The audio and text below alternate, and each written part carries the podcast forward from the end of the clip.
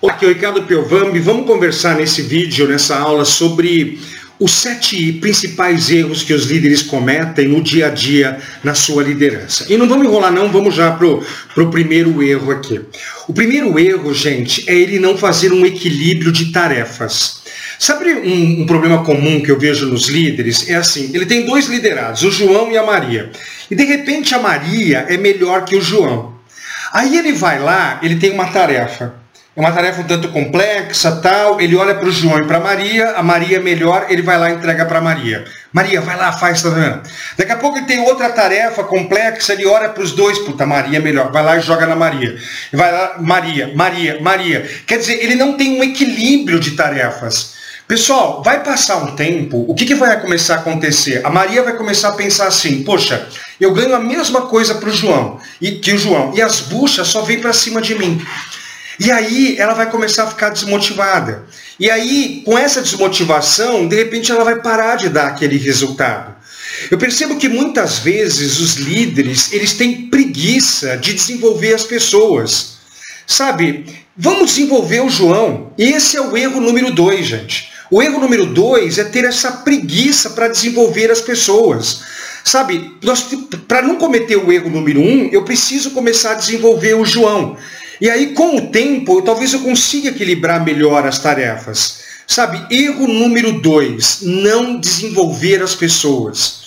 Se você já me acompanha há algum tempo, você já me ouviu. Líder é aquele que vê potencial nos outros e desenvolve os outros. Eu vejo um potencial no João e eu vou lá e eu desenvolvo o João. Então, vamos lá. Erro número um: desequilíbrio de tarefas causa desmotivação em quem é bom, hein? Porque ele sente injustiça. Erro número dois: não desenvolver as pessoas. Vamos lá, pessoal. Erro número três: expor as pessoas. Sabe, é você dar feedbacks negativos, né? Eu não gosto de usar a expressão feedback negativo, eu uso feedback de desenvolvimento, mas é você dar feedback negativo, você corrigir as pessoas, ameaçar as pessoas na frente de outras pessoas. Na verdade, ameaçar nem individualmente a gente pode fazer, mas eu acho que você pegou a ideia. Sabe, feedback positivo você pode dar em público, mas o feedback de desenvolvimento, não, gente. Ele tem que ser uma coisa em separado. Alguém está errando, tal. João, vem cá na minha sala, tal. Deixa eu te dar um feedback sobre isso que está acontecendo.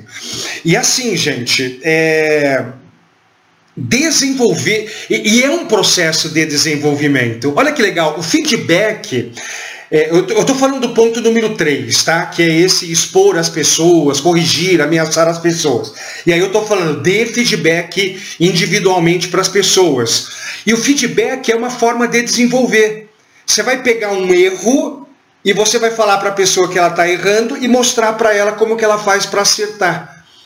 Você vê, não exponha as pessoas. Está errando. O erro é normal, acontece o erro. Chama a pessoa, mete um feedback, mas isso individualmente para a gente não expor essa pessoa. Tá? É... Vamos lá, o número 4, gente. E aí eu vou juntar com esse disposição. É o líder extremamente autoritário. Esse autoritário, gente, é aquele líder que ele determina o que é para as pessoas fazerem. Sabe, ele tá todo momento, ele tá, você tem que fazer isso, tem que fazer isso, tem que fazer isso, tem que fazer isso. E, e de uma forma agressiva. Sabe, olha que interessante, o autoritário tem um jeito de você ser autoritário, mas que as pessoas respeitam mais, que é exatamente com respeito. Porque se você virar para uma pessoa e falar assim, cara, você tem que fazer isso.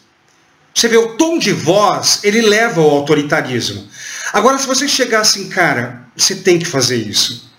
Você vê, ambos são autoritários, mas um é um autoritário mais respeitoso. As pessoas tendem a aceitar mais. Então, cuidado com o seu autoritarismo, gente. Motivação é ter prazer e não sofrer. Se as pessoas estão sofrendo, elas estão desmotivadas. E o autoritarismo é uma forma das pessoas sofrerem. E aí até já vamos para o quinto. Ó. Você vê, tudo está muito ligado.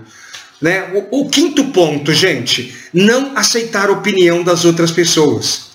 Sabe, uma bela forma de você reduzir o seu autoritário é você ser um líder mais participativo. É você ser um líder que de repente bota o problema na mesa, bota a missão na mesa e fala assim, pessoal, eu gostaria de ouvir a opinião de vocês. O que, que vocês acham que nós temos que fazer para resolver esse problema? O que, que vocês acham que nós temos que fazer para atingir essa meta e esse objetivo aqui? Sabe, você precisa ser um líder é, mais participativo. E só tem ganhos com isso, tá, pessoal? Por quê?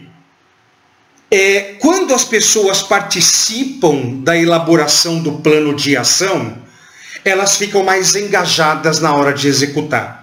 Acredite, se você for lá e determinar o que é para as pessoas fazerem, elas ficam menos engajadas. Muitas delas até pensam assim: eu vou fazer. Se der errado, a culpa é do meu líder. Agora, se você bota o problema na mesa, a missão na mesa e pede a contribuição, as pessoas dão ideias, na hora de executar, é elas que vão executar. Elas ficam mais engajadas com o processo. Simples assim, gente.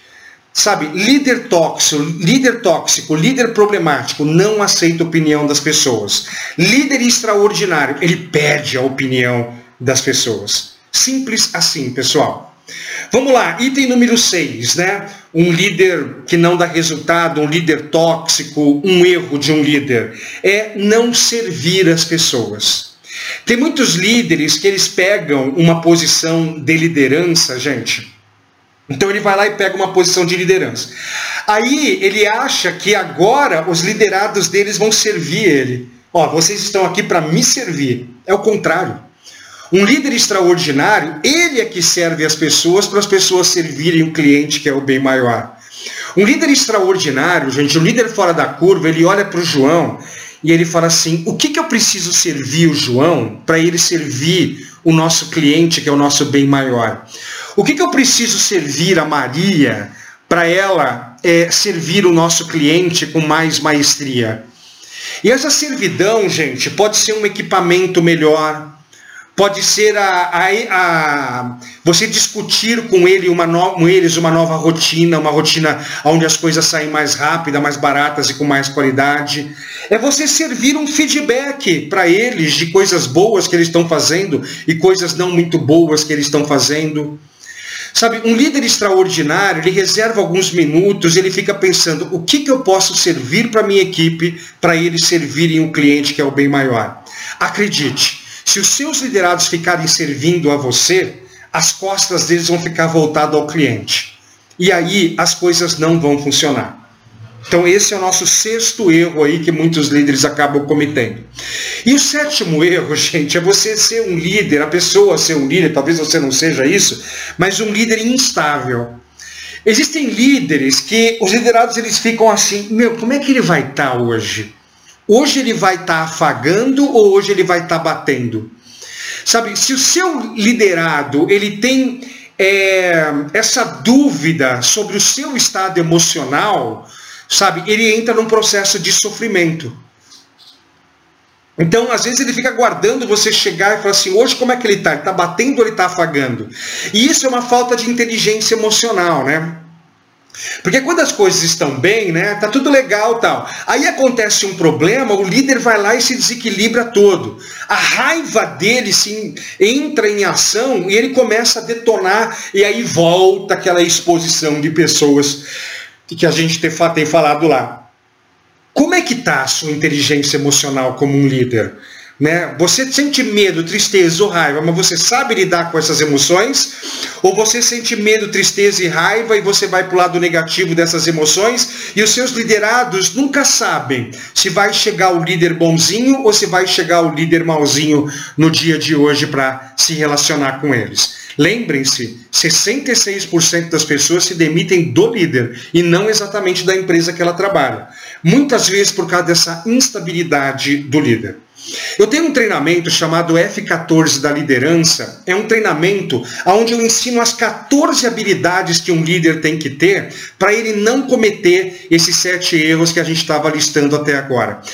Procura aqui na, na descrição do vídeo, ou se você de repente está aqui no meu podcast, procura um link por aqui para você ir conhecer esse meu treinamento de liderança. Eu tenho certeza que ele pode ajudar você a não cometer esses sete erros e aprender as 14 habilidades necessárias de um líder extraordinário, de um líder totalmente fora da curva que o mercado precisa. Tô te esperando. Clica no botão, no link que tá aqui no podcast, ou no YouTube, ou aqui no Instagram. Eu quero te mostrar como que funciona o F14 da liderança. Tchau.